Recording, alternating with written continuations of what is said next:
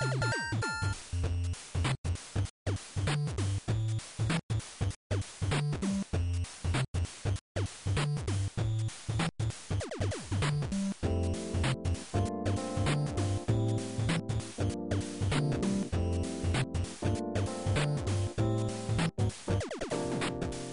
い、ファミリーステーション第97回です。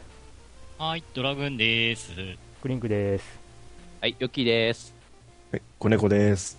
はい、ということで、えー、はい、6月も19日になってますが、ね。はいはい、梅雨ですね。どうしたの？急に、なんか、なんかあれじゃないですか、ここ近年では珍しく、あの、大分では雨がバンバン降ってる気がするんですけど。うん。まあ、これで、とりあえず水不足はないかなと、今年は。なんか大分って、大分県って、あの、うん、一部大雨降って水害とかが発生したりするけど、大分市があんまり降ってないっていう印象が強いんですけど、あ、まあ、なるほど。今年はバンバン降ってるなーっていう。うん、そそう言いながら、なんかお隣の国、韓国ではなんか干ばつがあったりとかね、うん、まあ、まあ、ね、こちらはいろいろ大変ですけど、うん、うん。本当。子猫さんの地域ではどうです？雨って。ああ、そこそこ降ったり止んだりですね。まあ、本格的に毎日雨というよりは、なんか、小雨がずっとパラついてるみたいな、なんかもう、晴れ、晴れ切るのか、雨ずっと降ってるのか、なんか、はっきりしないような天気が続いてますね。はい。まあ、なるほどね。まあ、とりあえず、ファミリーステーションはゲーム系、ポッドキャストなので、えー、これは、うん、トークとして言っておかねばならないのは、ね、うん、雨で外に出られないときには、ね、テレビゲームをがっつりしましょう。ね、雨が降ってなくてもテレビゲームしましょう。うんはい、そうダメじゃん、引きこもりじゃん。まあまあ、まあそんなわけで、えっ、ー、と、第97回です。よろしくお願いします。よろしくお願いします。お願いします。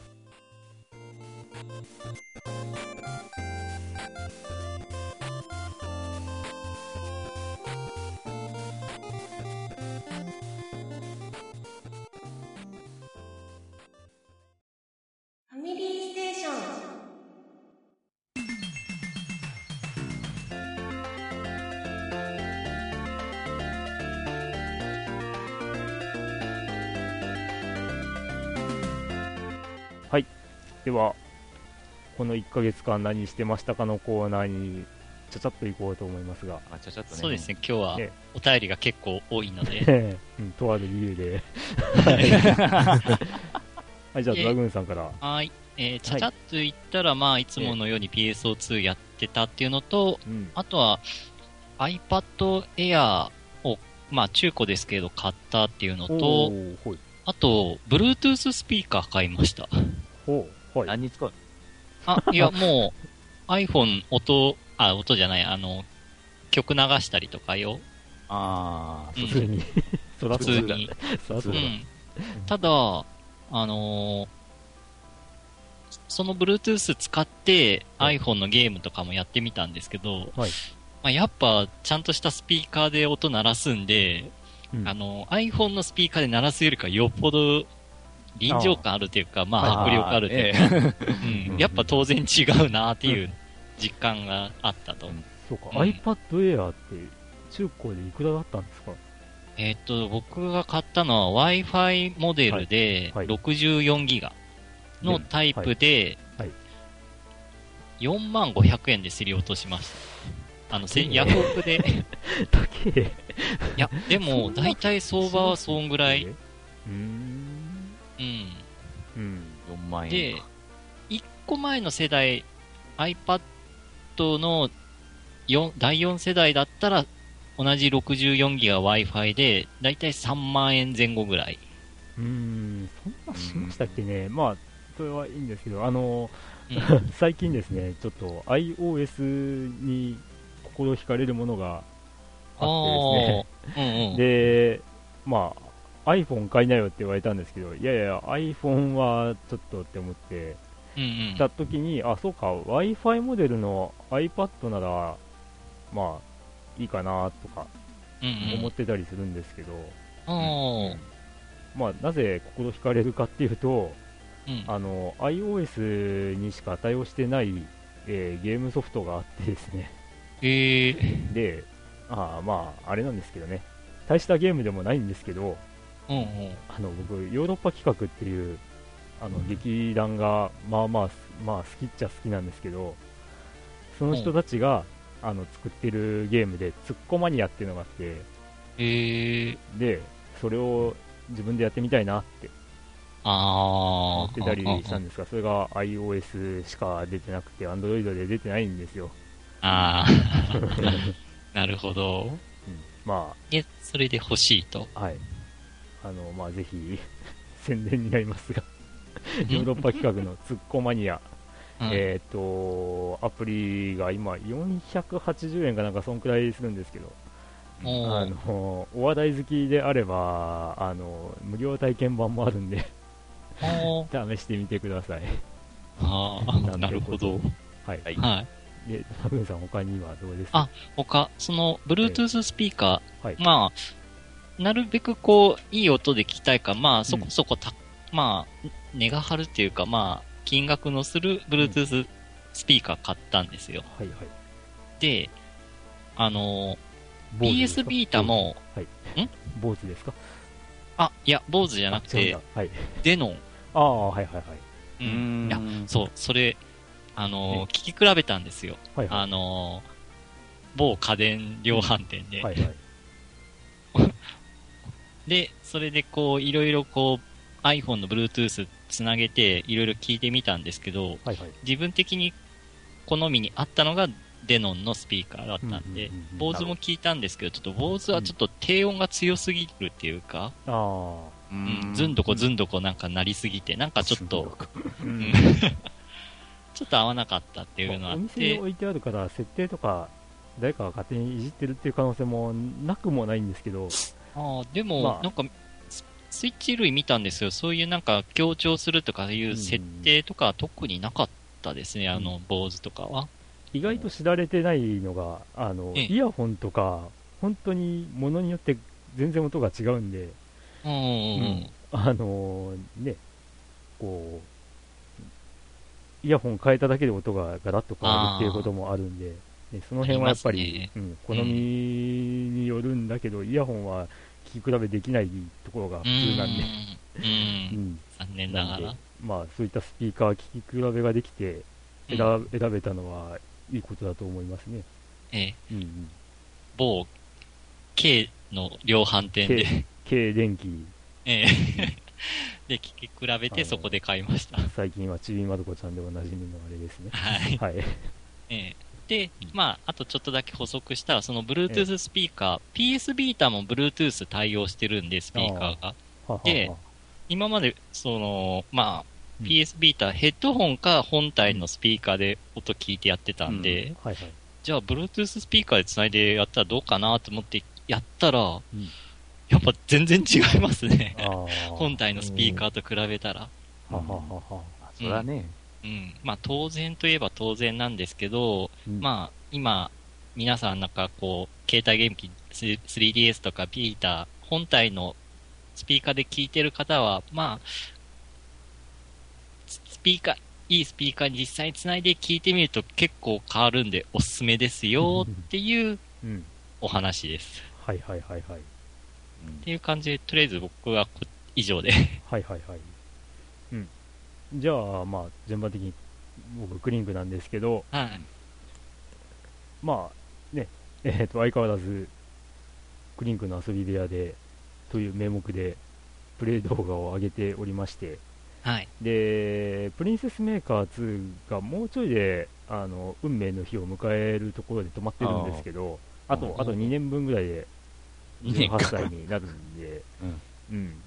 で、まあ、ちゃちゃっとやってしまえばいいんですけど、ちょっとだけお休みをして、えー、セガラリープレステ2版と、うん、えー、イニシャル D のプレステ3版を始めました。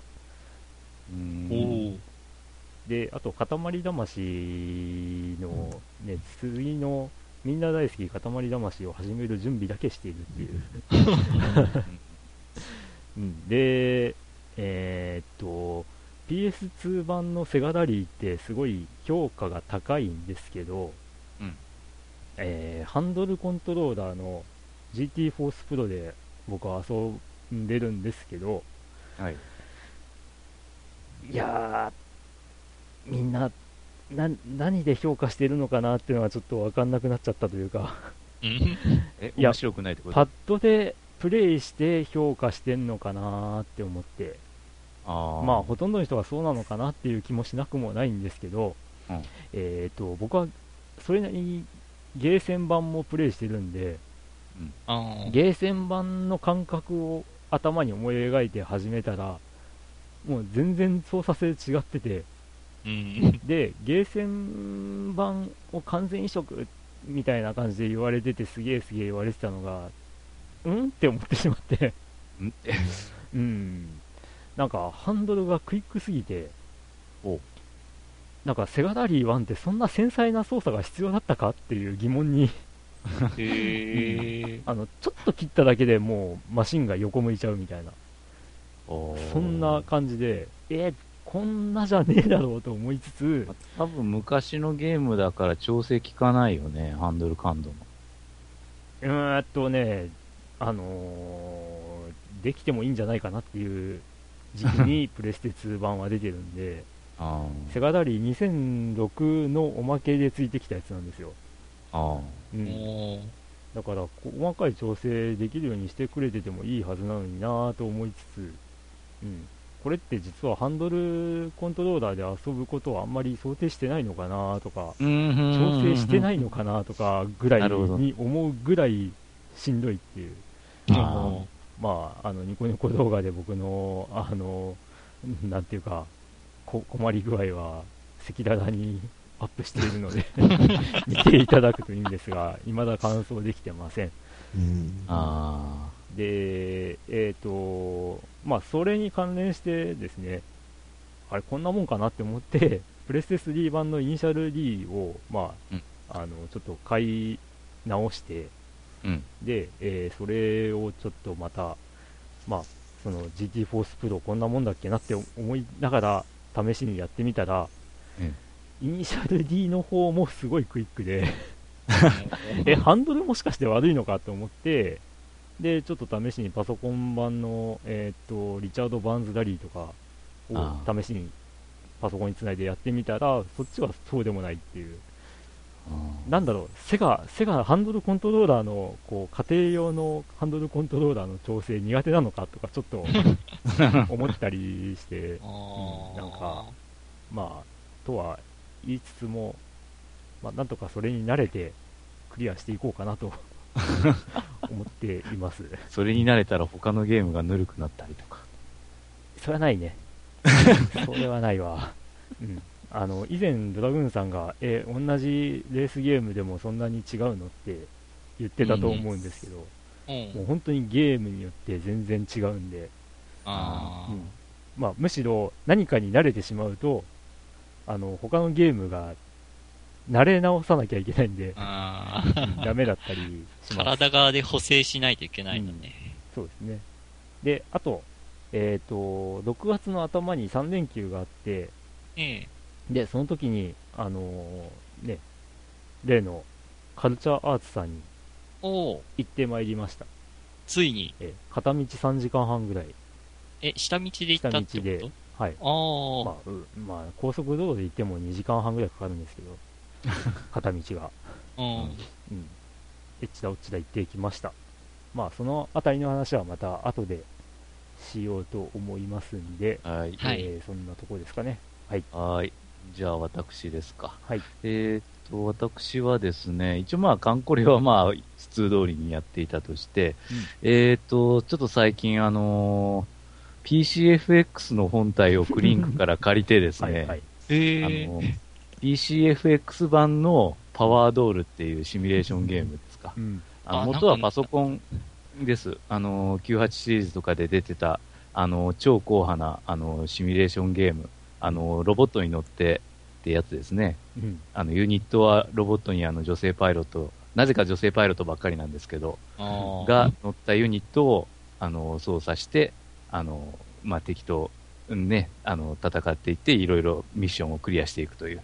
うん、まあ、そういうシミュレーションゲームですけど、うん、まあ、あの、PCFX 版にまあ、移植っていうか、そういう風にされてたのは、まあ、その当時から知ってて、まあ、そのパソコン版はもちろん自分は結構やってるんですけど、まあ、やってみたいかなと思いながら、まあ、今までずっと PCFX の本体っていうかなり、あの、ハードルの高い ものがありまして、ちょっとやらないでいたんですけど、まあもうソフトはですね、なんか結構なんか販売されて数があるらしく、中古市場で1000円以下で売っとるんですわ。えー、うん、それで、あの、見て、ああ、これやったら、あの、本体クリンクが持ってるってことやから借りてやりますかっていうことで、うん、で、自分の家に持って帰って、まあ、まずやろうと思ったんですけど、あの、PCFX ってあの、テレビとの接続が、あの、うん、昔のあの、あの、赤、黄色、白のあの、オーディオ、ビジュアル端子、もしくは S 端子っていう端子なんですね、丸い。そしたら、あの、自分のあの、えー、っと、ブラビアかな、40型の、うん、確か2010年型だったと思うんですけれども、うん、40型ブラビアの裏見たら、うん、S 端子ないんですよ。あ何になってるかというと D 端子。あうん、あの、パソコンのやつみたいなね、つなぐ、うん、ところがありましたけども。で、S 端子全くなし。まあ、その割にはあの HDMI はもう4つもあって、D, D 端子2つ、で、あの、オーディオビジュアル端子が2つみたいな感じだったんで、まあ、その黄色と赤と白をつないでですね。S 端子ないって珍しいなと思ったんですけどな。うん。そんなもんなんだな。でもだけどもう、うん、時代はやっぱ S 端子から D 端子になってて、HDMI ももうかなり普及してた時期なんで。ね、テレビ、テレビがちょっと面白くて、あの、出た時期によって、あのその、AV 端子が全くないテレビとかあったりするんですああ、そうね。うん。うん、で、D 端子と、あの S 端子、D 端子、HDMI とか、うん、うん、そういうこともあったみたいなんですけど。そうね。何を採用するか、それこそメーカーによって違うね。うん、でもね、最近は、ね、AV 端子はまた必ず1個あるみたいだし。そうよね。やっぱ昔、やっぱ昔のっていうのは多分あると思うんだよね。うん。うん。で、AV 端子接続して、まあ普通に始めたんですけれども、うんまあ、あの、結論から言うと、あの、PCFX 版のパワードールは、あの、ただの普通のシミュレーションゲームになってまして、っていうのが、その、元のパソコン版のパワードールっていうのがかなり独特な、あの、ルールというか、かなり難しいルールなんですね。あのまあ、えっ、ー、と、例えば、あの、ターン制ではあるんですけど、パソコン版の方はね、ターン制ではあるんですけど、パワードール1からあのずっと続くシステムとして、あの、アクションポイントって言ってから、あの、それぞれユニットごとに行動のもとになるポイントがあって、それが尽きるまで移動とか攻撃が自由にできるとか、そのターンのうちでね。はそういう風な行動の仕方をするのと。戦場のヴァルキュリアみたい。まあ、そうね。まあ結局移動とか攻撃とか自由な順番でできるというか。うん、うんうん、まあもちろんその行動自体に、あの、ポイントがあの必要という。うん、で、まあ結局マスも六角形、まあヘキサゴンですね、六角形でしたし、うん、あとはその、ちょっと独特なルールとして、あの、敵のターンでもですね、あの射撃ができるっていうルールがあるんですよ。う。ん、敵のターンでも、あのー、もうこれはもちろん敵も同じ条件なんですけど、敵のターンでも敵が、あの、索敵範囲内で、しかもあの、その、え特殊な、その、射撃に使える武器を持ってて、車線が通る状況だと、1ターンにつき1ユニット1回だけですけれども、その射撃ができるという。敵に対して。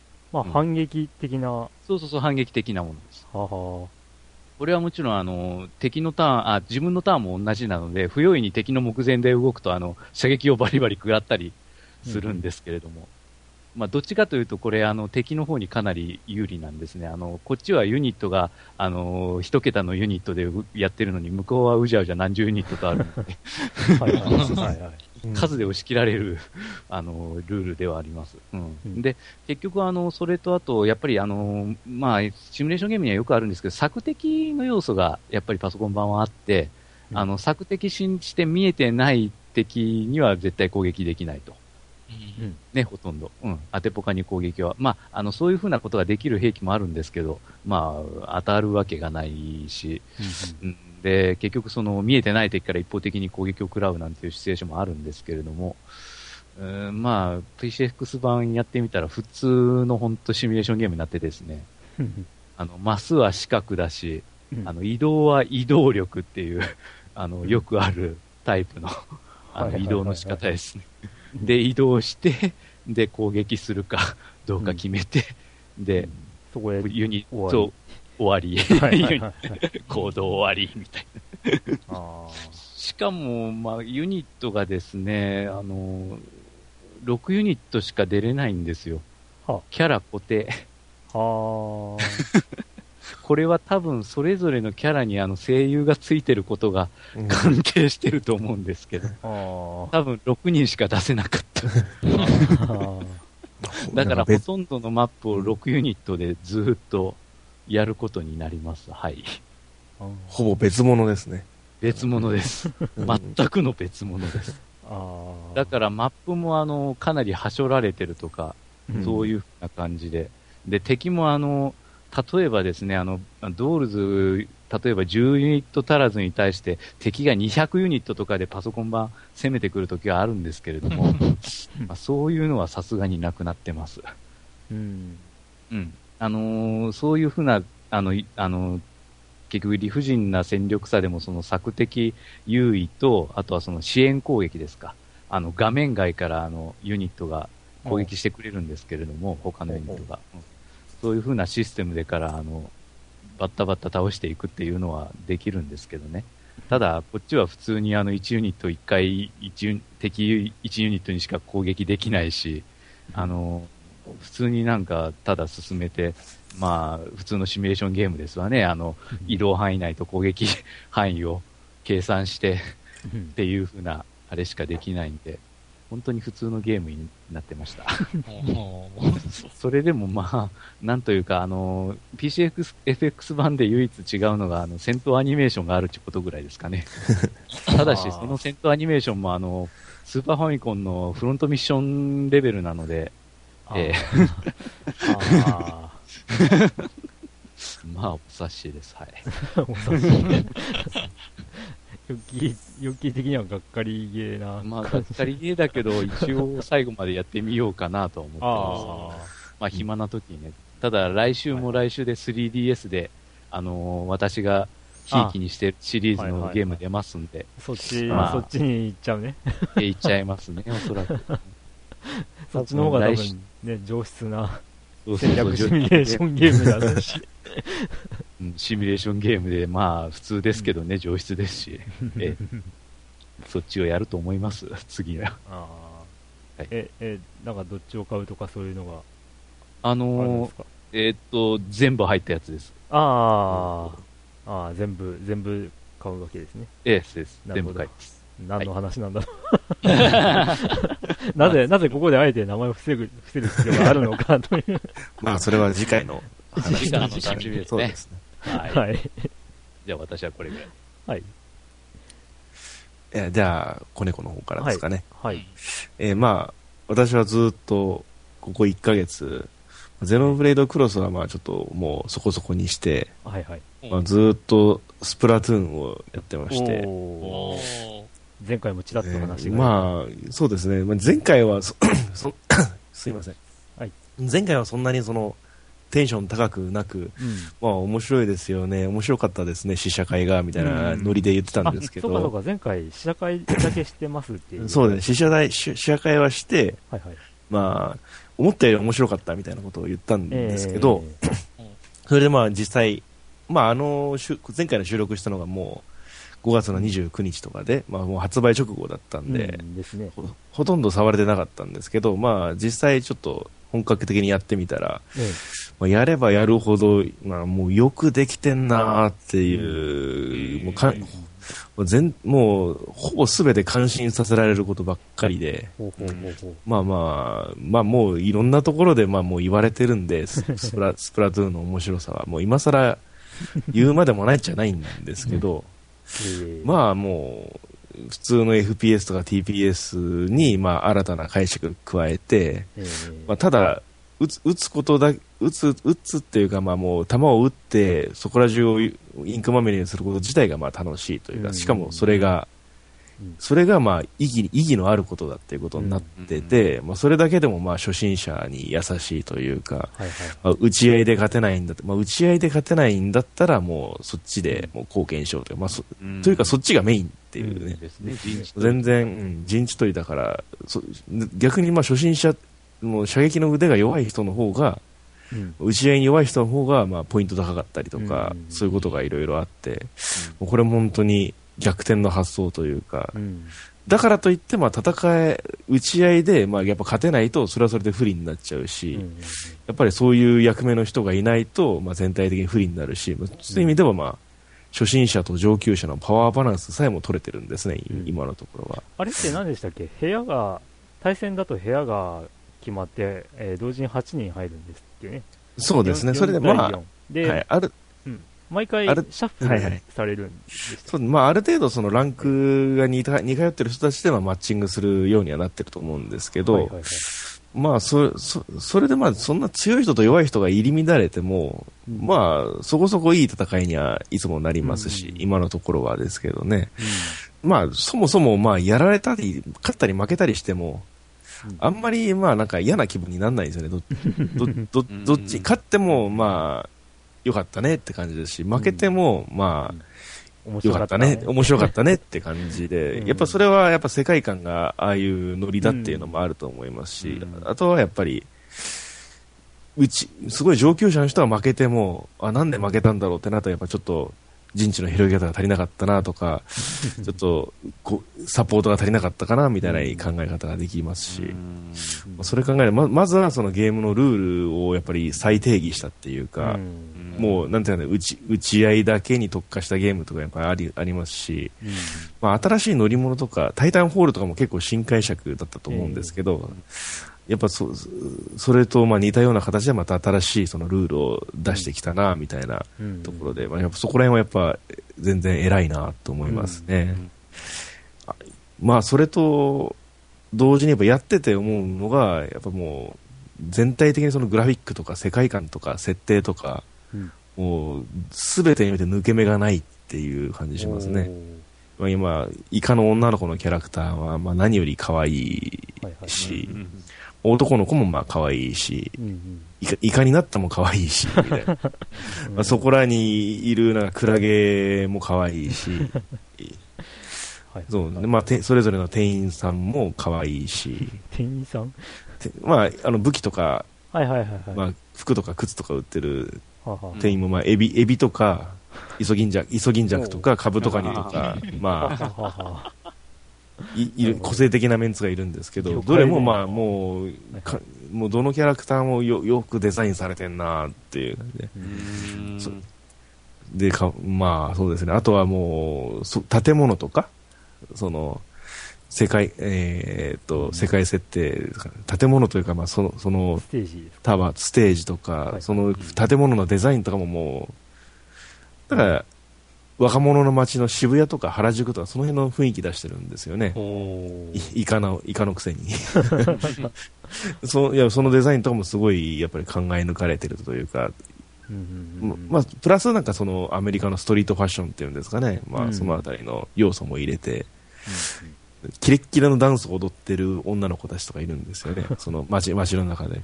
なんかダンス眺めるとか、なんかタイムラインでたまに、ツイッターのタイムラインで見たんですけど。すんごい、いい、いい動きしてるんですよ。眺めるってなんだ？って思って、そういうモードがあるんですか、うん、いや、あの、マッチングした人たちとか、まあ、そのミーバースで面白いイラストを描いてる人たちとかが、えー、まあ、その街に登場するようになるんですね。はははまあ、そのキャラクターが、まあ、それぞれ何か、これはまあランダムなんですけど、勝手になんか勝手になんかやってるんですけど、まあ、テクテク歩いたり、その椅子に座ったりとか、あの、塩カラーズっていうちょっとアイドルユニットの、まあ、収録風景をなんか眺めてるとか、でまあ、その中で、その中にまあちょっと、あの、ショーウィンドウを鏡にして、キレッキレのダンスを踊ってる二人組がいたりとかいるんですけど、それがなんかかかわいくて面白いと。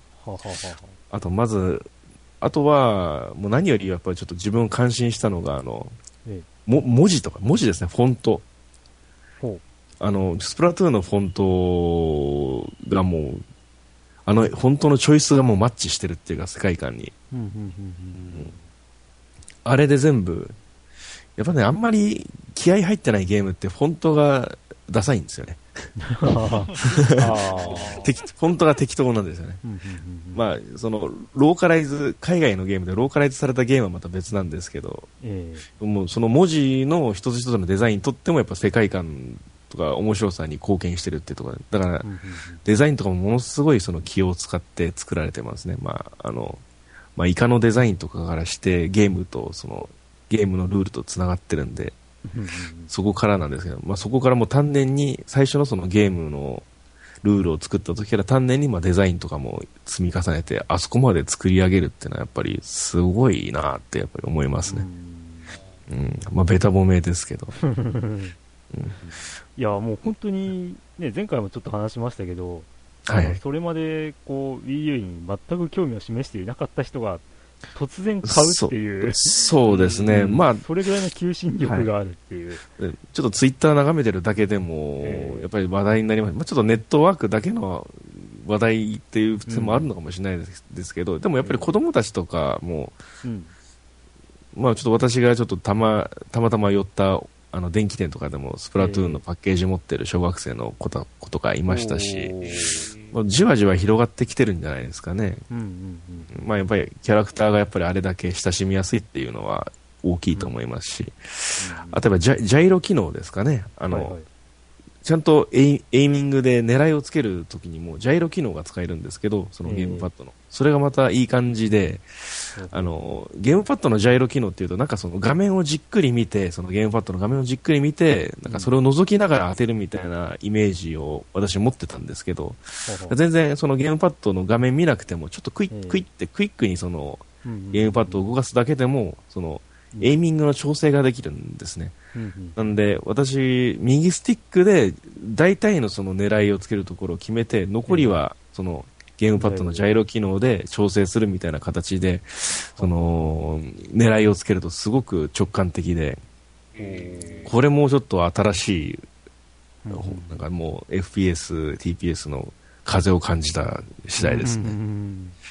なんで、あれ、あの、ジャイロ機能とか、まあ、Xbox とか、Xbox One でも PS4 でもあるので、うん、ちょっと導入してほしいなって思うぐらいですけどね。うん、なんで、まあ、ちょっと何もかもよくできてるっていう。ああ、うん、言い忘れましたけど、音楽もすごいんですよね。ほうほうほうほう。なん、うん。まあ、私なんかなんか、あの音楽聴いて、うん、90年代のま、まあ、歌声とかは女の子っぽいんで、シャンプーっていうなんかバンドいたと思うんですけど、覚えてますか？ああ、わかんないです ね。シャンシャンプーっていうなんかちょっとごごスロリじゃないですけど、なんかちょっと不良っぽいファッションをした女の子二人組で、なんか、イギリスかどっかのバンなんかユニットなんですかね。もうちょっとわからない。忘れちゃいましたけど。ちょちょっとだけ流行って、まあ、タトゥーみたいな存在ではあったので エロくないタトゥーっていうか、まあシャンプーっていうのもいたんですけど、あれを思い出しましたね。あと、まあちょっとなんか、メロコア、メロコアっていうジャンルみたいな、まあ言ってしまえばな、ちょっとジェットセットラジオとか、うん、まあ、クレイジータクシー、ああいう系統の、だからちょっと、スプラトゥーンって一回一見して、ちょっとセガゲーっぽいなって思う人も多かったと思うんですね。あの僕の ツイッターのタイムラインでもそう言ってる人いました。うん、うん、なんかちょっとセガゲーの魂が任天堂に入ってくるとはみたいなこともちょっとだけ考えましたしね。はいはいはい。でもその音音楽とかもすごい、あの、スプラトゥーンの雰囲気にもあって、で、塩辛節っていうのが結構人気のようでして。塩辛節？まあ、塩辛ずって、塩辛ず、ちょっと、イントネーションはわからないですけど、その女の子、イカの女の子二人組の歌、歌があるんですね。それで、それがまた可愛らしくて、ちょっと民民謡みたいなんですが、民謡の、テクノ民謡ですよね。テクノ まあちょっと塩辛節で検索すると、あの YouTube とかで少し、うん、ごにょごにょごにょして聞ける。えー、ああとはまた、なんですかね、ちょっと塩辛節と思い出しましたけど、先週あのフェスっていうのをやってたんですね。ええ、あの、ちょっとそその日だけ、その1日だけルールが変わってですね、あの、プレイヤーが2つの派閥に分かれて、はいはいはい、4, 4対4で対戦して、それで競うっていうのをやってたんで、ご飯派、パン派みたいな。そうですね、先週はご飯派とパン派で分かれてて、はいはい、完全に分かれて、まあ、一日一日中対戦し合うっていうのをやってて、その時だけやっぱりその街の雰囲気も全部フェス、まあ、なんで今流行りの野外ロックフェスみたいな、うん、野外フェスみたいな雰囲気になって、その塩辛津の女の子が延々と踊り続けてるんですね、塩辛節で。ちょっと、ちょっと見てて、一日中踊ってんなっていう感じで、ちょっと、ちょっとかわいそうになってくるんですけどね。見て、見てると。まあ、花火とかネオン、ネオンとかがきらめいて、そのネオンとかもみんな、その、ミーバースで描かれた絵とか、そういうので、パン派がん、パン頑張れ、ご飯頑張れってやってて、そうそういうのも、まあ、結構イベントをたくさん用意しててくれて、それも、まあ、ネットワーク使ってあれだけイベントとかややるのも、任天堂では初じゃないですかね、あそこまで盛り上げようとするのは。そういう点でもちょっと面白かったですね。まあ、あの、ちょっとパン派とご飯派で、比率がぜちょっとあったので、開きがあったので、人数。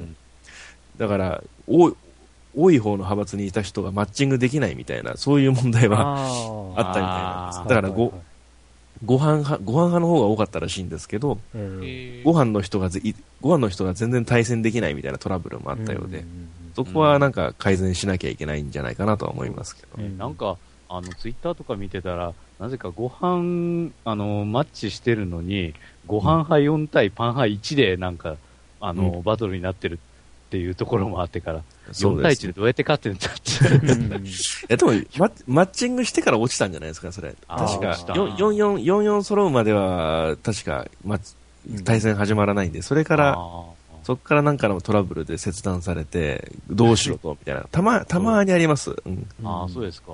はい。でもまあ、そういうところはまあちょっとネットワーク弱いところ弱、あるんだなとは思いますけど。まあ、あの、どなたかタイムラインで言ってたんですけど、うん、まあ、なんか中立派みたいなのを作って、で、数が足りない方に中立派の人が行くとか、そう。いうシステムにすればいいのにみたいなことをそうですね、ちょっと、アップデートとかでシステムを見直してもらえると、まあ、もっと楽しくなるとは思いますけどね。あと、同じ日だったかっていうか、海外でも、そのフェスやってて、ヨーロッパだったかアメリカだったかは、あの、猫派対犬派みたいな、ああ、そうですね。そういうのをやってたみたいですね。なんか3つぐらい。もう、もう、うん、もう終わったんですかね。うん、あ、どうなんでしょうね。ちょっとそこまでははい。まあ、犬派と猫派でやるっていうのはちょっと聞いたことありますけど。うん。うん、まあ、そうですね。まあ武、武器のバランスとかも考えてられ、考えられてますし、新しい武器とかもどんどん入ってますし。うん。まあでも、ああいうのがどんどん入ってくると、どんどんバランスとかも変わってくると思うんで、また、いろんなことが起こって、うん。うん。なか、まあ、飽きさせない工夫をしてくれれば、これからもどんどん楽しめるんじゃないかなと思うので。そうか、そうか。はい。あの、なんか今度つくだろうって話の、イカ電話っていうのはいるのかいらないのか、なんかいらなくねっていう声も多いみたいなんですけど。え、イカ、イカ電話って何ですかね？なんか、あ、あれみたいですよ。その、ボイスチャットができる機能っぽいああ、え、そんなん、いらなくねっていう予定に入ってるんですかね？みたいなことをこう、ツイッターとかで見ましたけど。いや、どうですかね？ちょっと初めて聞きましたけど。ああ、そうですか。うん。まあ、ボイスチャットはちょっとない方がいいと思う。まあ、やり、やりたい人はフレンドで、スカイプでこんな風にやればいいんじゃないですか？そうですよね。いや、もうトラブルの元だと思いますよ。あの、小小さい小学生の子とかもやると思うので。ああ、そうね。そこにまあ暴言が吐いたりされ、たりされたら、まあ、それはもう、それこそ TPS、この文化が、みたいな、このシューティングの文化が広がらないですよ、ということで。うんうん、あ、なんだろう、これ。話題のスプラトゥーン用ボイスチャット、あ、えっ、ー、と、えー、ボイスチャット、イカ電話。それなんか、誰かが有志が作ったアプリかなんかですかね。あ、みたいですね。あ、そうですか。DU の人気タイトル、スプラトゥーンのために有志によって作られたボイスチャットサイト らしい。うん、まあ、じゃあ公式じゃないのか。そうですね。うんうん、まあ、やりたい人はそれでって感じで。うん、でも意外と連携できできるもんですよ。あの、無意識のうちに。ああの、スタート、スタートすると、まあ、はいはい、それぞれが、まあそ、それぞれの場所に移動するとするんですけど、うん、まあ、隣の人が右側行ったから、じゃあ私は真ん中でとりあえず陣地を広げて、はいはい、まあ、少しずつ前線を押し上げていこうとか、うんまあ、動画を持ってる人が、ちょっと広いところに行ってるなとか、そうですね。そしたら、そしたらちょっと、ちょっと端っこの方カバーして、合流、後で合流しようとか、ちょっと前前の、右が、例えば端っこの方に、ちょっとメンバーが偏りすぎてたら、ちょっとこっち、突破されるとまずいってことで、こ反対側をカバーしに行こうとか、まあいろいろ、それはアイコンタクトじゃないですけど、ゲーゲームパッドっていう、そうですね、そこのマップを見て状況判断できるんで、それで、いいプレーをした時とか、こっち来てほしいという時は、その、方向キーの上と下で、カモンとかナイスって、そそれはだけの意思、その、意思疎通はできるようにできてるんで、まあ、それさえやれば特に、うん、不都合は感じないですかね。まあ、イカなんだから喋んない方がいいんじゃないですか、ね。いやいやいや、もう人の格好してるから。そうか、それはダメです。そそんな風に思います。なるほど。いや、まあ、聞けば、そうですよね、あの、なんか、前回も話したかもしれないですけど、あの、さっき収録直前にも話したんですが、あの、僕って E3 で最初に発表された時からやっぱ注目してて、面白そうだなっていう、まあ、うちの奥さんとも話してたんですけど、えー、まあ、あのフルプライスと思ってなかったっていうところがあって、はいはい、なんかダウンロード販売とかで3500円とかその程度の感じ、軽いノリなのかなと思ってたら、キノピオ隊長レベルってことですね、うん、まあ、ガチでフルプライスで出てるから、出るって話聞いたときに、え、そうなのって思って尻込みしてたっていうのもあったんですけど、なんかあれですね、今の話を聞くと、フルプライスは当然かなっていう内容になってるっぽいですね。そうですね、うん、た多分なんですけど、やっぱり相当、アンアンロック形式を取ってますね。もともとそのディスクの中にえー、結構な量のマップとか武器とか入ってるんですけど、うん、それを全部発売当時から全部遊ばせなくて徐々に、まあ、解放していくっていうやり方をしてますね、結構これ一歩間違えると相当批判されそうな やり方ですけど、その辺もまあうまくやってるな。結構だからゲームそのものがやっぱり新鮮で面白いから、うん、そのまあ、ボリュームが少ないっていう人もいますけど、えー、あんあんまり言われないですよね、全体的には。まあそうですね。なんで、ステージ数がその選べるのが、まあ、普通のルールだと2種類からしか選べないというか、ね、選べないどころか2種類の中からランダムなんですね。はいはいはい、ランダムなんで、だから同じマップがもう何何連続もついたりとかも全然するんですけど、うん、けどまあ、それも繰り返しで、まあ、前の戦いではこっちのルート行ってちょっと失敗したんで、こっちから行ってみようみたいな暗黙のそのル、了解みたいなところが、まあ、それで結構メンバーも固定された状態で対戦が続くんで、そういう意味でもなんか繰り返しがいい、ある意味ではアクセントになってるんですね。プラスやっぱり、うん、少しずつやっぱり、えっ、ー、と、武器とかステージが増えていくんで、うん、まあ、それぞれのその要素を濃く楽しむことが繰り返すことで、がっつり遊ぶことができるというか、うん、漏れなく楽しめるというか、そういうところがやっぱり、なんか、なんか、偶然うまくいってんのか、狙ってやってるのかわか わかんないですけれども、うまい、うまい、今のところうまいこと回ってんなっていうふうに感じますね。はいはいはい。それでまあ、相当練りに練って出しただけのことは、そうですね。やっぱ、に、任天堂は違うなと思いますけどね、その辺は。まあ、やるときはやるなって思いました。まあ、ちょっと前回はやっぱちょっとね、ゼノブ、ゼノブレードクロスがちょっと個人的にはやっぱり、ちょっとやっぱ残念だったんで、あ まあ、まあ、私の、あくまで私の心の中ですけど、はいはいはい。まあ、や、やっぱ、名誉挽回してくれたなって思いました、ね。はい。あ、すいません、そんな感じです。はい。はい。うん、いや個人的にはマリオカート8はかなりいい線いってたと思うんですけどね。ああ、うん、そうですね。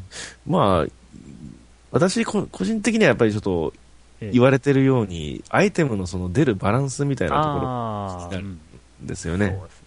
ただ、なんか、対戦のそのバランスも設定で変えられるんで、そこを直せばまあ、いいいいんですけど、うん、ジャパンやっぱそれ、そのルールで遊んでるばかりの人じゃないんで、えー、その辺が、まあ個人的には気になる、うん、まあまあそうですかね。うん。中途半端にうまいと勝てないゲームですからね、あれ。マリオカートって うん。なんかすごい、すごい上手くて、こう、下位の人に、あの、有利に働く、こう、アイテムが来ても、あの、うん、まあ、ちょっと困るけど、こう、1位でいけるよっていう人か、うん、あの、そういった下位にいるからこそ手に入る、こう、ジュゲームとか、ジュゲームコーラかな、うん、なんだっけ？ちゃうか。なんでしたっけ？あの、トゲコーダとか。と、トゲゾウですか？トゲゾウ。トゲゾウコーダとか、ね、その辺の強力なアイテムを使って一発逆転が狙えるかっていうところなんですけど、うんうん、中途半端にうまいと、緑亀コーダとか、あのー、ね、えー、ターボキノコが1個だけとかしか手に入らなくて、うん、全然、なんか逆転できるきっかけも与えられないまま終わるみたいな、そういうこともあるじゃん、まあ、そうですね。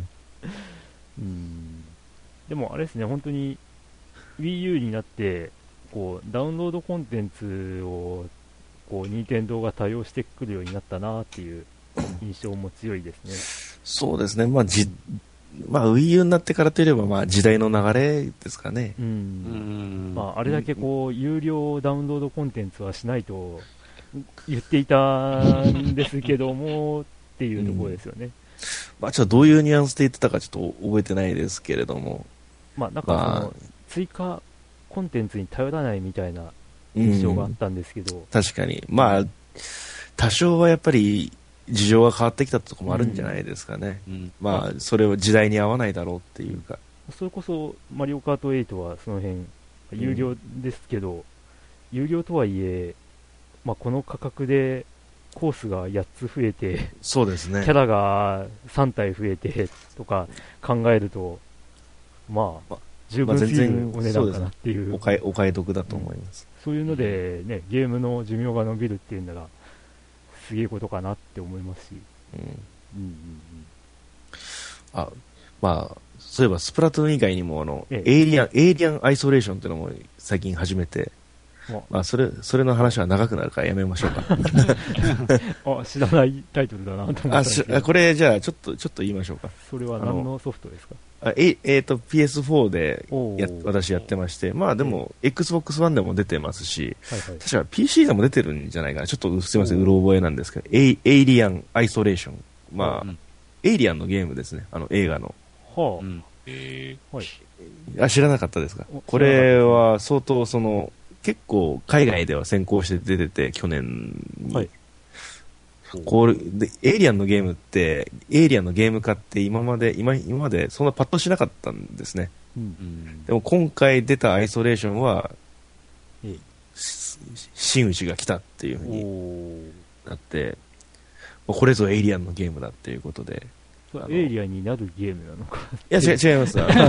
エイリアンと戦うゲームいやそまあ普通の、あの、主人公は、あの、リプリーの娘ですね。おリリリプリーの娘さん、そうです。あの、 one、エイリアン1と2の、映画のエイリアン1、2の間の話で、まあ、1で行方不明、行方不明になった、その、お母さん、あの、まあ、シガニー・ウィーバーのリプリーですけど、はい。はい、の、まあ、消息が、ちょっと手がかりがつかめたとか言って、まあ、そのフライトレコーダーをね、取りに行くっていうことで、その娘さんがお母さんの手がかりをつかみたいがばっかりに、その、フライトレコーダーを積ん、フライトレコーダーを積んだ、その、宇宙船に、宇宙ステーションですかね、ちょっとい、はい、行ったら、まあ、その宇宙ステーションがとんでもないことになっていて、はあ、まあ、奴が来るという、や、奴がまあいた、みたいな感じ。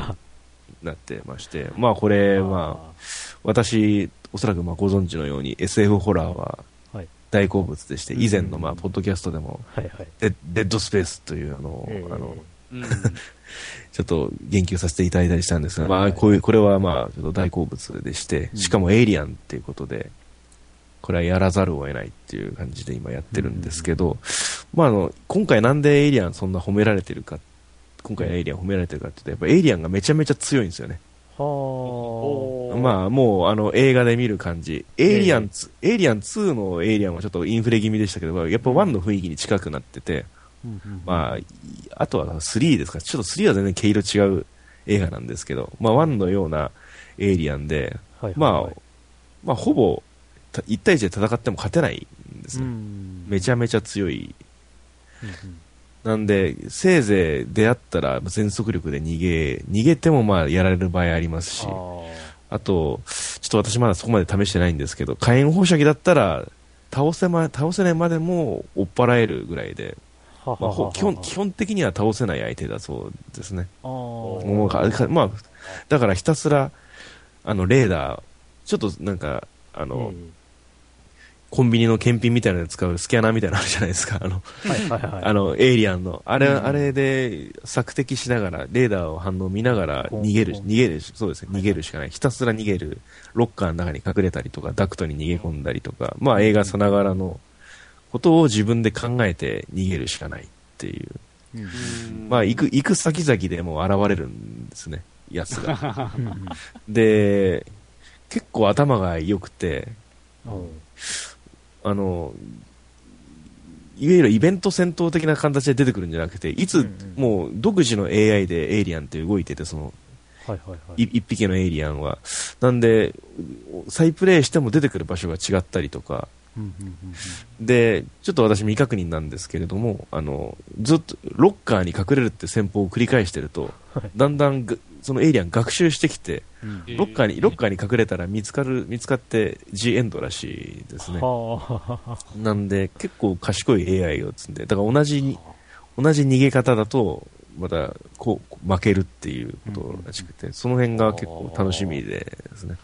なんかそういう話聞いてるとですね、なんかブロックタワーのシザーマンを、ああ、そうです。そその僕それ言おうと思った。その印象でかま、問題ないと思いますね。はいはいとにかく逃げるしかない。そうですね。基本的には勝てないんで、そのやっぱり逃げ、逃げるためにどうやってそのとっさの判断で切り抜け、うんうん、切り抜けるかっていうところが今、大変楽しい鬼ごっこをしてるところでして、まあ、まあ、それにちょっと疲れたらスプラトゥーンやって、殺伐とした世界から 明るい世界同じシューティング、シューターなのに全然、ね、違うっていうのはまたいいゲームのいいところですよね。なるほど、なるほど。まあ、スプラスプラトゥーンの対戦でちょっとまあ疲れ、疲れたらまたエイリアンやって、うん、その今繰り返しで、はいはいはい、いい、いい、いいグループができてますね。はい、そう。まあちょっと、また、はいえー、ぜひやってみてもらえればと。なるほど。はい。はい。そんな感じです。長くなりました。えー、はい。で、はい、じゃあ、4人の近況が出揃ったところで、はい。はい、えー、お便りはいただいておりますので、はい。はい、お便りに入りたいと思います。はい。では、5つ目。はい。えー、構造さん。はい。はい。えー、と、ゼノブレードクロスください。ということでですね、えっ、と、今回お便り結構あるんですが、えっ、と、14通 ?14 通中の12通がゼノブレードくださいと書いていただいてます。はい。はい。なので、まあ、とりあえず、大体枕にゼノブレードクロスくださいと書いてあると思って聞いていただけると 省略しますよと。うん、省略しますんで。はい、はい、えー、では構造さん。最近ちまちまとゲームしている構造です。スマホやら、えー、タブレット端末のゲームでパズルをやるんですがあの3つ揃って消えるっていうやつ絵柄が変わっただけでルールが同じってやつが結構あるんですがあれルール的に真似し,、えー、真似したとかしてないとか昔は結構うるさかったと思うんですが今はうるさくないんですかね、えー、パズル系も流行り出すと次々出ますよね。僕的にはソロモンのなんとか何だったかな？あれが好きだったな。ソロモンの鍵ですかね。かな、うん、アクションパズルになるのかなっていうことなんで、多分ソロモンの鍵でしょうね。うん、えー、っと、あと思い出せないけど、キノコか何かを誘導して投げるようなアクションパズル、いや、あれはパズルアクションになるのかしら。それと、えー、しつこくいろんな機種で出た倉庫版、あれもしたな。皆さんはパズルどうですか？ということで、ありがとうございます。ありがとうございます。ます。キノコか何かを誘導して投げるようなアクションパズル。なんだろうな、フラッピーとかが、キノコ、睡眠キノコみたいなのを敵に投げつけて、寝かせて、で、ブルーストーンをゴールに誘導するっていうゲームだったんで、それのことなのかなと思ったりするものの、ちょっとわかりません。うん。ソロモンのなんとか多分ソロモンの鍵ですね。杖でブロックを作って、作ったり消したりしながらっていう。うんうん、これってやっぱ、懐かしいな。うん、元祖的には、あの、やっぱ、その、一番最初はロードランナーみたいな、ああいう、あれからいろいろ発展していったんかなと思うんだけど。ああ、どうなんだろうね。まあ、その、構造さんが最初に言及しているのはスマホの、うん、同じ色を3つ揃えると消えるっていうパズル。まあでも、どうなんですかね。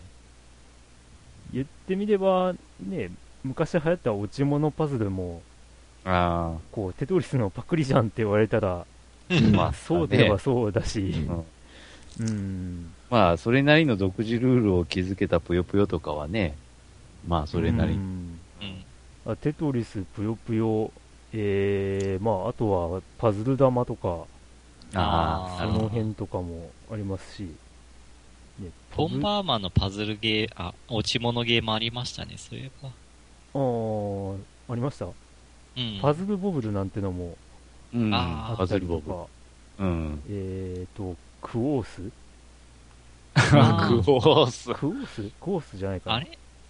えっ、ー、と、えっ、ー、と、えっ、と、あれ？コースでよかったのかな？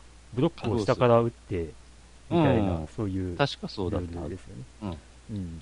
あ、バル、ブロック？あ、あ、アルカノイドとかあっちじゃなくてアルカノイドはブロック崩しの方です、ブロック崩しだけど、うん、ブロック下から打つや、ね、も多いですね。うん、あの、ブロック崩しといえば、その、えー、っと、PC6001 とかのベーシックの時代に、ゲームを作りましょう的な、そうね。まあ、お手本として必ずと言っていいほどブロック崩し をを打たされるっていう、あうん、そういうのもありましたが、うん、うん、どうなんですかね、昔結構うるさかった、どうかな？逆に緩かったような気がするけどそうでもなかった気がしますね。うん。うん。なんだろう。まあ最近トラブルがあったといえば、あの、なんか、ね、あの、レベル5の、あの、えー、なんだっけ、えっ、ー、と、サッカーのゲームが、なんか、セガのサッカーのゲームのシステムにそっくりすぎるって問題になってましたけど。あれどうなったんですかね？わかんないですね。うん、うん。まあ、どう、うん。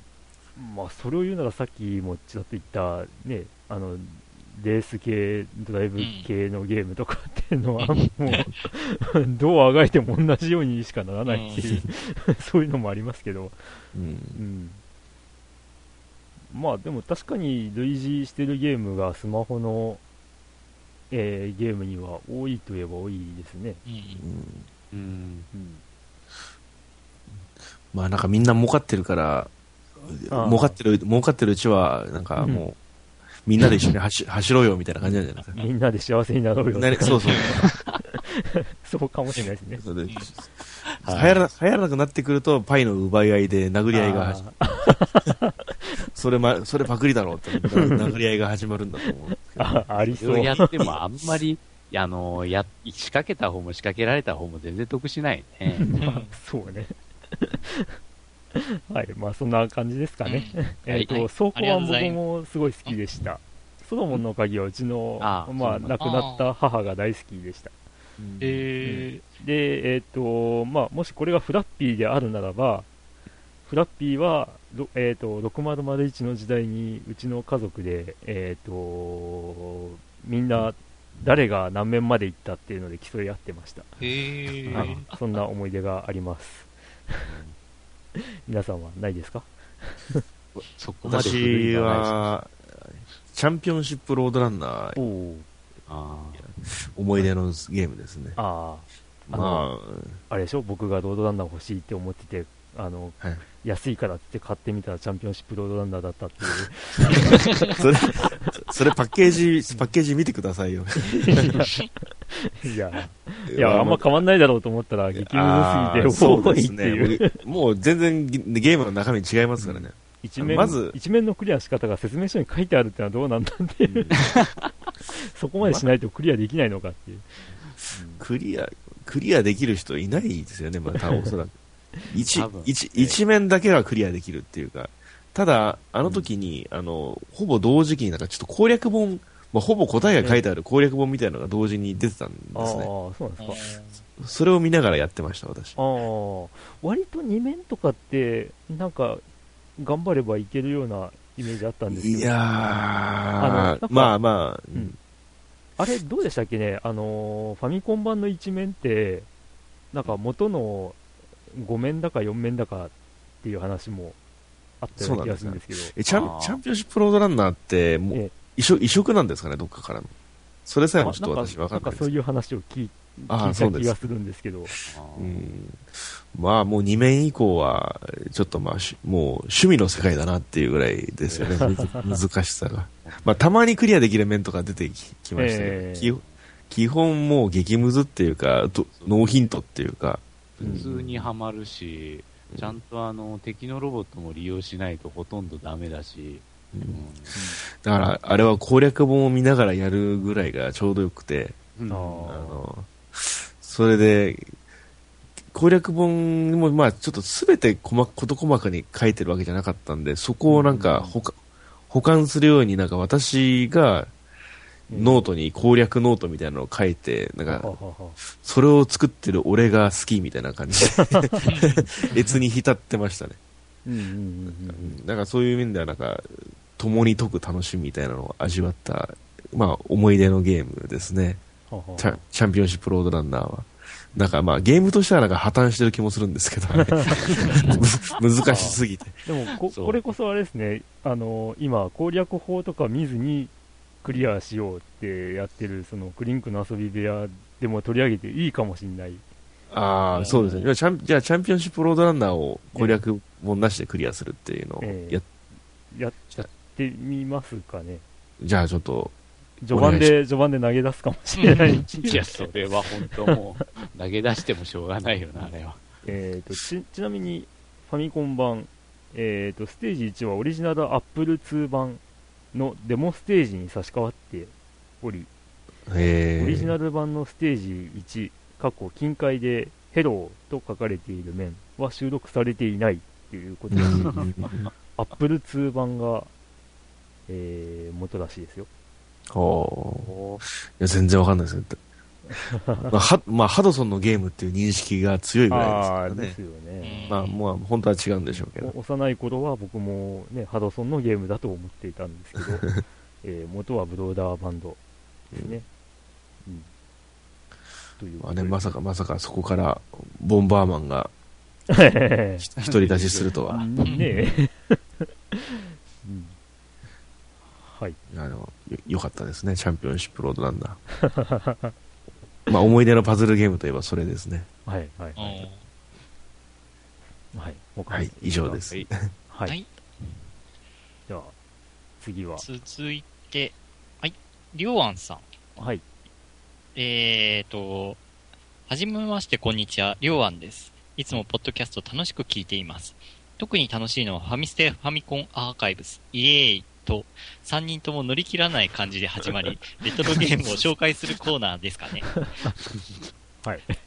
100回を目前に控えていますが、いつまでも変わらない雰囲気でゆゆるりと続けていってほしいです。それでは次回を楽しみに待っています。はい。ということで。ありがとうございます。ありがとうございます。ありがとうございます。うん、お FFA のファンが、ここにも。はい。早く編集しなきゃな。まだ世に出てないのがうん、1年以上前に収録したものがまだ 編集されていないというやばいあ、もうそんなに前になるんでしたっけ？はい、はい、はい。はい。なんか去年の1月ぐらいに撮って やばい。うん、まあ、そのそれから新しく撮ってないしね、ほとんど。いや、全然撮ってないよ。撮ってないからね。うん。しょうがない。また、また、ファミステファミコンアーカイブスのみ収録する日を設けないといけないですね。ですな。意外と、あの、待望されてるんで。うん。はい。ありがとうございます。ありがとうございます。気長に待っててください。はい。はい。えっ、ー、と、次はですね、えっ、ー、と、KIM さんという方です。はい。えっ、ー、と、皆さんこんにちは、KIM です。えー、最近 3DS のゼノブレイドがようやく終わりました。えー、レベルを上げすぎてラスボスが雑魚になってしまいましたが、強くてニューゲームもあり、あの長いゲームで疲れたのに2周目をさせやる気にさせてくれるシステムは非常に嬉しい。うんペルソナ4ゴールデンもそうですが、難易度の幅の豊富さや、ブレイブリーセカンドではエンカント率まで操作できるという、なんとも親切設計で、えー、時間のない大人の方もかなり現在のゲームは遊びやすい仕様になっていて嬉しい限りです。最新回でステータスをいじれるオフラインダウンロードコンテンツは自己満足、自己責任だから良いという意見もありましたが、開発者側が意図的に難しくして課金に頼らせようと調整でもし始めたら怖いかなとも思います。むしろオフラインにダウンロードコンテンツだからこそ売りやすいというのもあるかもしれません。バランス調整を投げてダウンロードコンテンツで救済として無課金は時間がひたすらかかるゲームになるのは嫌ですね。ベルソナ4やゼノブレイド、ブレイブリーなど配慮されているゲームが増えてくれれば大人でもゲームは楽しめるかと思います。と以上ですね。うん、ありがとうございます。ありがとうございます。うん。うん。まあ、いろいろ。ラスボスが雑魚になるような感じなんで。ああ、でも、あれか、ロープレイはしょうがないかな、そういうところは。ああ、そうですね。ゼノブレイドって結構、あの、レベル補正が結構激しいので、うんうん、ちょちょっとレベルを上げるだけで結構強くなれる。強く結構あれあんなに苦戦したのにみたいなことが多くなるそれが結構まあ結構ゼノブレードは全体的に評価高いんですけどそのレベル補正は結構賛否両論あったりしますね、うん、はいはいはい。まあでもいいいいんじゃないですかね と思いますけど、うん。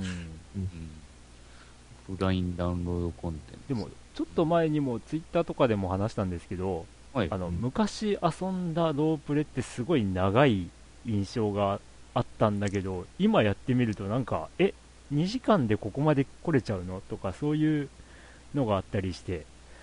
でそれって、まあ、あのもしかしたら我が家が基本あのゲームは1日30分までっていう制限がかけられていてで何日もこう、まあ、当時はあのセーブできるポイントとかが決まってたりとかして、うん、ですね、えー、そこから出発して次のセーブポイントっていうのをこうやっていたりとかしていたから、なんかこう、長く感じていただけだったのかもしれないっていうのもあったりするんですけど、まあ、あとゲーゲームのスケール感がやっぱりちょっといろんなものが多くなりなってきて最近のゲームだと、昔はもうプレイ時間30時間とか50時間とかでも、なん、すげえ超大作 RPG だみたいな風に思ってたんですけど、うん、今だともうオンライン RPG とか増えて、もう100時間、200時間当たり前になってきて、だからちょっとそういうスケールのと考え方、なんかそのイメージの仕方というか捉え方みたいなところも変わっちゃっ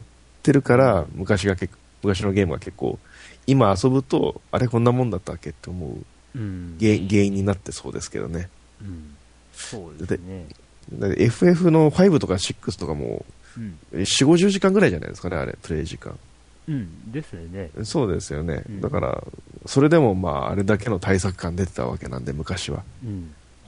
だって、あの、ドラクエ7で100時間遊べるっていうのが、なんかすごい触れ込みであって、そんなにって言って、なんかすげえみたいなことになってたと思うんですけど。そうですね。まあ、まあ、あれは蓋を開けてみればめんどくさいだけだったそうですね。まあ、前にちょっと話題、前回話題になった天外魔境2も、な70時間ってとんでもないっていう感じでしたけどね。うん、またちょっとスーファミ時代のゲーム、スーファミとはまたまた、さすが CD ロムだけにずば抜けてるぜみたいなことを言ったりしてました。ただ、あのー、さっき言ったセーブポイントに左右されない環境で遊ぶと、うん、意外と本当にあのサクサクなんですよ、うん、あのまあ、WiiU のバーチャルコンソールとかって、はいはい、えー、どこでも一応中断ができるようになってるんで、うん、それも駆使すると、もう本当に、あの、多分えーとまあ、やり直しもそこからできたりとかして、うん、サクサク進めたりするんじゃないかなって思うんですけど。そうそうですね、まあ、便利な世の中になったっていうか、えー。うんうん、だからまたいろいろ印象も変わるんだろうなとは思うんですはいはい。うん。まあ、ただそれだけでっていう、うん、いやでもそういう意味ではレトロゲーム、うん、やった人もやってない人も遊ぶ価値って全然あると思いますよね、うん、昔ひょっとしたら昔ちょっとそういう使用上不親切だったんだけれども、うんうんうん、そそういう問題がその中断の、がスムーズにいくことで改善されれば結構いいゲームに変わったりとか、うん、そうですよね。FF3 とかそうそうなんじゃないですかね。あの FF3 はこうラストダンジョンクソ長いみたいなことをよくいまだに言われるんですけど、はいはい。えーと、割と一昨年かな？あのバーチャルコンソールでやったんですけど、まあ、僕も昔からあんまりそんな長く感じてなかったんですけど、うん、こうやっぱあのみんな、まあ、あのファイナルファンタジー3最後のダンジョンはクリスタルタワーから異世界なんですけど、うん、あの一度にクリアしちゃおうと考えると確かに長いんですけど、うん、とりあえずクリスタルタワーのその異世界に行く途中とところまで行って一段一度引き返してセーブとかしちゃうと、クリスタルタワーはもう通過するだけで終わっちゃうんで、意外とそんな長くないっていう。なるほど、うん、でそれプラス中断ができるってことをやるとまたさらに短く感じるっていう。なるほど、うん、なので意外とねこう昔のプレイスタイルとかもこう改めて見るといろいろ印象が変わっちゃうかもしれない、う。ん、そうですね。あれだしやっぱエニスクエニにはドラクエ1、2、3のファミコン版のバーチャルコンソール欲しいですよね。ああ、まあ、あれ、Wii で出しちゃいましたから。Wii って多分、あの Wii のゲーム、Wii 版って、あれって中断機能とかあるんですか？中断機能あるんですけど、あの、はい、1、2、3共通で1データなんですよ。うん、しかも、その時のセーブ状況も記憶されちゃうらしくて、そうそう。だから中断しておいて、で、はい、あのドラクエ3とかをちょっと先に進めて、うん、で、ああ、そういえばドラクエ2中断セーブしてたなって思って、その中断のところをロードすると、うん、その中断した時点にドラクエ3のセーブデータを巻き戻っちゃうっていう問題が、そうです。あったりしました。うん、だから、結構そういう中断機能とかレジューム機能がついた状態で、えー、今の若い人とかがロンダルキアの洞窟とかやるとどうなるのかな。あのー、2, の、2のトラウマですけど、ね、いや、そこもなんですけど、はい、僕はあのー、その、やっぱり3年ぐらい前に、はいはい、Wii でドラクエ2をやったわけなんですけど、えー、あの、ロンダルキアもやっぱり探索、もう探索は探索で、こう割り切ってしまって、うん、で、あとは通過っていうのをやると、意外と短く終わります。ああ、そうですね、うん、しかもレベルもそんなに上がんなくても、こう割とサクッといけちゃうっていう。えー、まあ、上達した感が味わえどうなんですかね、あのいや、あの正直、道とか覚えてなかったんですよ、あの無限ループとかも、はいはい、まあ、あ、うん、無限ループあったなぐらいはあったんですけど、えーうん、でも、意外といけるもんでしたよ。そうです。うん、私、トラウマ、いまだにトラウマなのは、落とし穴ですよね。ああ。あれ、あれ、やっぱり、何回も何回も落ちて。ええ、まあ、でも、落とし穴に落ちないと、稲妻の剣が手に入らなかったりとかもありそうだしかも気づいてみると、落とし穴の配置はちゃんと法則性があるというね。えうん。意外と。もうあの、あの、きっちりあの、分かればですね、あの、絶対はまらないんですよ、落とし穴。あ、そうなんです。まあ、ああ、そっかそっかそっか。あれ、ね、あの、あったな。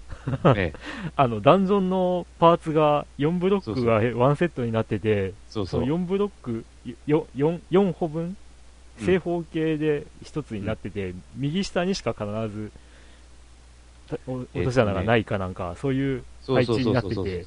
あ、あのね、どこかが絶対落とし穴しか、あの、あ、があるという。うん、つまり、あの、落とし穴はどっか、あの、右上か右下かかだったと思うんですけど、うん、あの、そこのブロックしかないと。うん。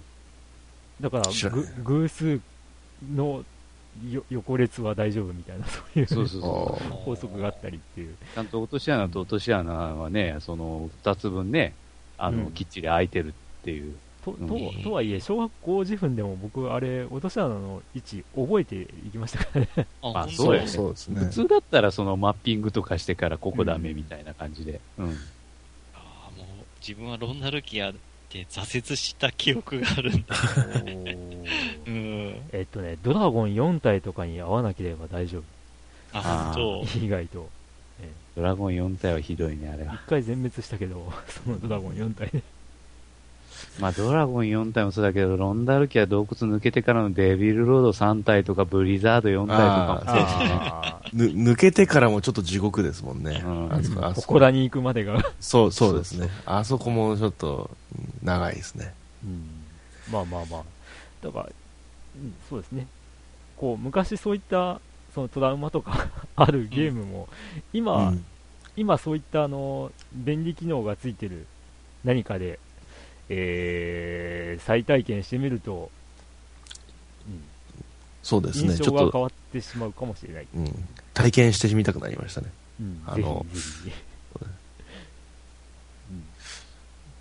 最近あの、マザーって配信開始されたじゃないですか。はいはいはい、ややってみるといいですよ、じゃあ。あでも、クリンクさんはマザーが苦手なんでした？苦手というか。マザーが、どこまで行ったかな、ワンワンが中盤ぐらいまで行ったはずなんですけど、そこでなぜか挫折したんですよね。で け結構親切な2、2でさえ挫折なんですよね。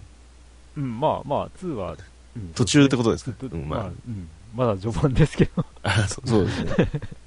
まあまあ、それは、はい。うん。うん、まあ、ワンも、はい。まあいいや、もうこのこの場でと言わない。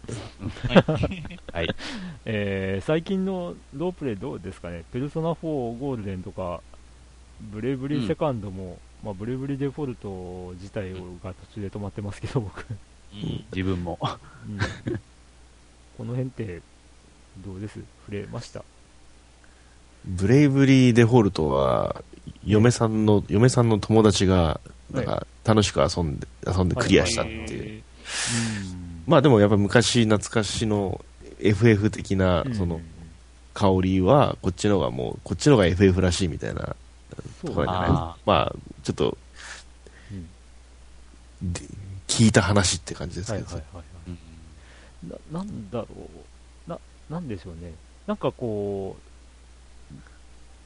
う、あ、えっと、なんか昔の懐かしんで作られたゲームって意外と僕の中ではしっくりこない気がします。ああ、ちょっとそれ分かる気がしますね。えー、なんか周りが昔のゲームみたいって言って、こう、すごい盛り上がって、こう、高評価なものに限って、うん、なんか僕がやると、あれ？っていう うん、な、なんだろう。な、なぜかなんですよね。ねよくわ、よくわかんない。理由はよくわかんないんですけど。うん、なるほど。まあ。なんか昔のゲーム自体だったら、まあ昔だからっていうところで目が潰れたところが、うん、今作ってこれかよみたいなところがあるのかもしれないですああ、なるほどね。前も話した通り、ブレブリーデフォルトで、ね、あのー、なんか敵のダンジョンとはいえ、ね、敵はどうやってこんな不便な、こう、部屋をこう行き来してるんだろうとか考えちゃったりとかしたとかっていう話もしましたけど、なんかそういう今の昔の手ざゲームの手触りを今蘇らせるみたいな手法って、うん、まあ、世界一の迷宮とかでもそういうのをやっぱり、えー、は走走りですかね、ひょっとしたら、まあ、いやそれで結構そ、そういうのに結構の乗りたくて、私はやっぱり、おお、えー、まあ、いわゆるウィザードリーとか、その辺のところをやっぱ期待して世界中始めるんですけど、まあ、ちょっと私もクリアできない、するところまではいけなかったんですよね、なぜか。でも、それで世界中が面白くないってことは全然ないと思うんですけどね。ないってことはないんですよ、ね、ない、ないんですけど、どどう、やっぱ、どうもやっぱ、そういうのを期待したはずなのに乗れないってところは、ちょっと自分もあるかもしれないですね。世界中は自分は結構、1と3とかはクリアしたのかな、一応。はい。うん。いや、ほとんどヒント入れずに、それも。ああ。うん。じゃあ、乗れた、乗れたってことですね、その場あ、そうですね。うん。いや、世界樹、僕、ワン、ワンが途中で挫折しちゃったんですけど、えっ、ー、と、それこそ、このね、KIM さんが書いてある通り、あの、ほら、マップ上で目に見えてわかる中ボス格がいるじゃない。で、初めてやった時って、こう、それが絶望的に強くて、うんですです、うん、もうなんか勝てねえ、でもレベル上げたらなんとかなるみたいな感じだったから、うん、あの、警戒してレベル上げまくった結果、うん、こう、あれ、序盤でその絶望的に強くて、あいつを倒そうっていう目的にしていたやつが、新しくあったやつも楽勝になってしまったっていう感じになってしまって、あ、ちょちょっとダメかもしれないって思ったんで やりすぎたっていう感じがあって、うん、なんか僕、ロープレの中ボスとかラスボスって苦労して倒したい派なんで うん、なんか楽勝になっちゃったら、ちょっとそこから乗り切れなくなるというか。うん、ただもうなんというか、そういう形じゃなければ、やっぱりあの、ある一定のあの手順を踏まないと、絶対倒せないというか、うん、そういうやつも出てくるよね。あうん、いくらレベルが高かろうが。うん。うん。光の玉を使わないといけないとかね。いやいや、それは それじゃないそれは使わなくてもいいんですけどね、実は。え、そうだっけ？うん。うん。うん。やけど、まあそうしないと絶対倒せないとか、そういう風なね、うん、やり方も出てくるわけで。うん。うんどうだろうね、苦労して倒したいって言っても、まあ、どうなんだろうな。いや、だから、あの、なんか、意外とドラクエをよくする人に多い印象があるんですけど、うん、なんかレベルは99まで上げてクリアするみたいな人が結構いるんですよ。特にドラクエやってる人。あささっき話題に出したその嫁さんの友達はまさにそのタイプで、あもうもうもうとにかくチクチクチクチクレベルを上げるのが楽しくて、うん、もう99まで上げるのが趣味みたいな人で、まあ、それで別にボスを指先一つで倒そうが、うん、全然それはそれで楽しいみたいな。いや、だからそ、そこが僕は苦労したいっていう。うん、そうですね。なんか、うん、自分はそ下手っぴな割には、なんか知恵を使って、うんロ、ロジックで勝ったみたいなノリを出したいタイプではありますけどね。うんだからやっぱちょっと、どっちの、どっちかっていうとまあ、無双でも倒せるし、弱くて、低いレベルでも頭を使えば勝てるみたいな、うん、そういうバランスのゲームはやっぱり評価高くなりますよね。うん。なんていう ロ。ロープレドンは多分人によって違うんだろうなっていう。そうですね。まあ、色、それぞれの思い出やこだわりとか、積み重なってますからね、昔から。うん、えーなんで、まあ、ダウンロードコンテンツとかも、そうですね、まあ、書かれてある通り、ね、課金に頼らせようとする作りとかっていうのは、今のところ目にはしないので、うん、まあ、大丈夫かなとは思うんですけど。うん。もうもう経験値稼ぎで時間稼ぎみたいなところってどうどうなんですかね、うん、ちょっと私 MMO 関係はネット関係はやらないのでそっち方面は分かんないですけど、えー、オフラインだとほぼないないように思えるんですけど、うん、私がやる範囲だと。そうですね。うん。まあまあまあそういうのが出てこないことを祈りつつ まあ今後の、ね、そうですそうですね。ロープレイ会も、まあ、見守っていきたいかな。ロロープレ会はい。はい。キラムさんありがとうございます。ありがとうございました。ありがとうございます。はい、えー、続いてたけしさん。はい。えー、っとはい。まあこれはちょっと読みましょうかゼノブレードクロスくださいということで、えー、いつも楽しく聞かせていただいてます、プレゼント欲しさにメールしてしまいましたスプラトゥーンを買って楽しんでます出ましたえ FPS は全くやらないんですが、これは楽しそうで買ってしまいました。皆さんはこのジャンルはやらないけど、このタイトルならやるとかありますか？と長くついてほしいです。失礼します。ということで、ありがとうございます。ありがとうございます。ありがとうございます。出ました、スプラトゥーン。うん、うん。やっぱ、やっぱここに尽きると思うんですよね。竹内さんが書いている。楽しそうで買ってしまいました。うん。うんすごいな、この求心力。まあでもききっとあれですよね。あの、おもちゃ業界とかでもスプラトゥーンモデルの水鉄砲とか。はいはいはい。なんか、まあさっき検索したらなんかそれっぽいものがもう、えーあるみたいで、うんスプラトゥーンおもちゃ、おもちゃ業界は熱い視線を投げてるんじゃないですかね。うんリリアル、リアル若葉、若葉シューターとか出るんじゃないですかね。あーでもペンキは迷惑だから、そうそうですね。あの水 水でやってねって。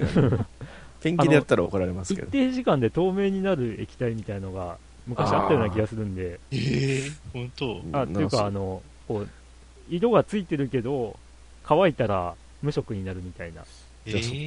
そその、その業界もまあ熱い視線をやって、いずれはががっちりマンデーで捉え、紹介さ 紹介されるんじゃないですか。うん、ありそう。ゲームとのコラボでガッチリみたいな。そうそうそうそう。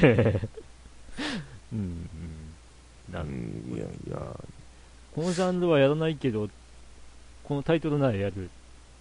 そうまあ、ねままさまさしく私の中ではスプラトゥーンがそうなりそうですよね。いや、い上手くなりたいって思いはずずっとあって、まあ、その、うんさっき言ったデッドスペースとかええ。エリアみたいな、そういうオフラインのやつはまあ、下手なりにやってるんですけど、いわゆる、うん。マルチプレイ、うん。マルチメインのやつだと、やっぱどうしても、あいまあ、皆さんのレベルが高すぎてっていうのが、うん。一緒にやってる人たちのレベルが高すぎて、もう、しょそ今、5秒で瞬殺み、5秒で死ぬみたいな感じで、うん。なんで、スプラトゥーンはまだそんなことないんでね、うん。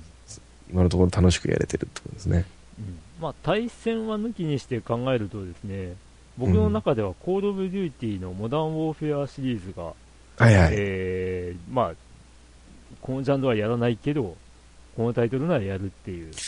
で、えー対戦じゃなく、キャンペーンモード、ストーリーモードのみですけど。でも、モダンウォーフェアって3で一旦まあ完結ですよね。いや、だから、もう僕の中ではそこで終わってます。ああ、なるほど。うんいや、あれは本当に良かったというか、実はそうですね2までで良かったと思っちゃってるんですけど。ああ、私2までしかやってないんですよ。ああ、うん。それで、じゃあそれでいいってことですかね。うんいいと思いますよ。わかりました。あの、ワン、ツーって、エンディングのスタッフロールとかすごい凝ってたんですけど、うん。なんか、3がそこを期待してやってたら、普通に、こう、あの、名前が真っ暗な画面で流れるだけっていうので、うんあの、実はエンディングでがっかりしたっていう。いや、え、お話、お話は綺麗に完結したんですか？お話はですね、いや、正直微妙かなって僕は思っあ、たん。ですよ。うん。なんか、2がすごいドラマチックで終わるんで、うん。なんか、あの辺の展開を期待していたら、3はなんか普通に終わっちゃったなみたいなあところを感じてしまったんで、うん、ただ、まあ、話としては3で終わるってことなんで、一応3まではやった方がいいのかなとは思いつつ、うん。まあ、結局、えはい。3までやったところは、2まででよかったかもなっていう、なるほど。まあ、2と3の発売が結構空いてたっていうのもうん。あるのかな、うん。僕の中では、うん、そういうせいもあるとは思うんですけど、なるほど。うん、他どうです？例えばヨッキーだったらあれかな、あのドライブゲーはめったにしなかったけど、フォルツァホライゾンはするとか、そういう感じなのかな？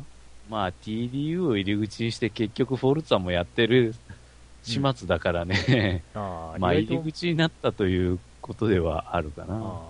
さあ今はもうだいぶレースゲーには慣れたというか、レースゲまあーは、慣れたうんまあ下手ながらもやるという。うんかな。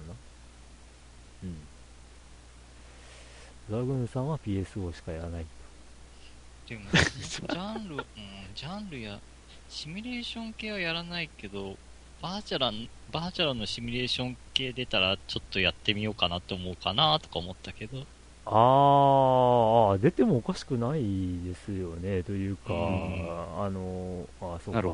スーパーロボット対戦に一応、テムジンが参戦していたけど、うんエンジェラも、あ、エンジェラフェイエンも出てたんかなあれは。アフェイエも出てたんですか、うんいや、知らないんですけど。っていう感じかなとか、うんこう、たけしさんのお便り読んで思いました。あとまあアドベン、アドベンチャーゲームってあんまやんないですけど、プライベートでは。でも、でも逆転裁判シリーズだけは楽しみにしてますね、私。はいはいはいはい、はい。やっぱあれはやっぱ楽しい、うん、もう伝伝統の楽しさですよね。うん、また、7月に新作出ますけど、あの大逆転裁判。あれも、あれも楽しみですね。そんな感じです。はい。はい。岸さん、ありがとうございます。ありがとうございます。ありがとうございました。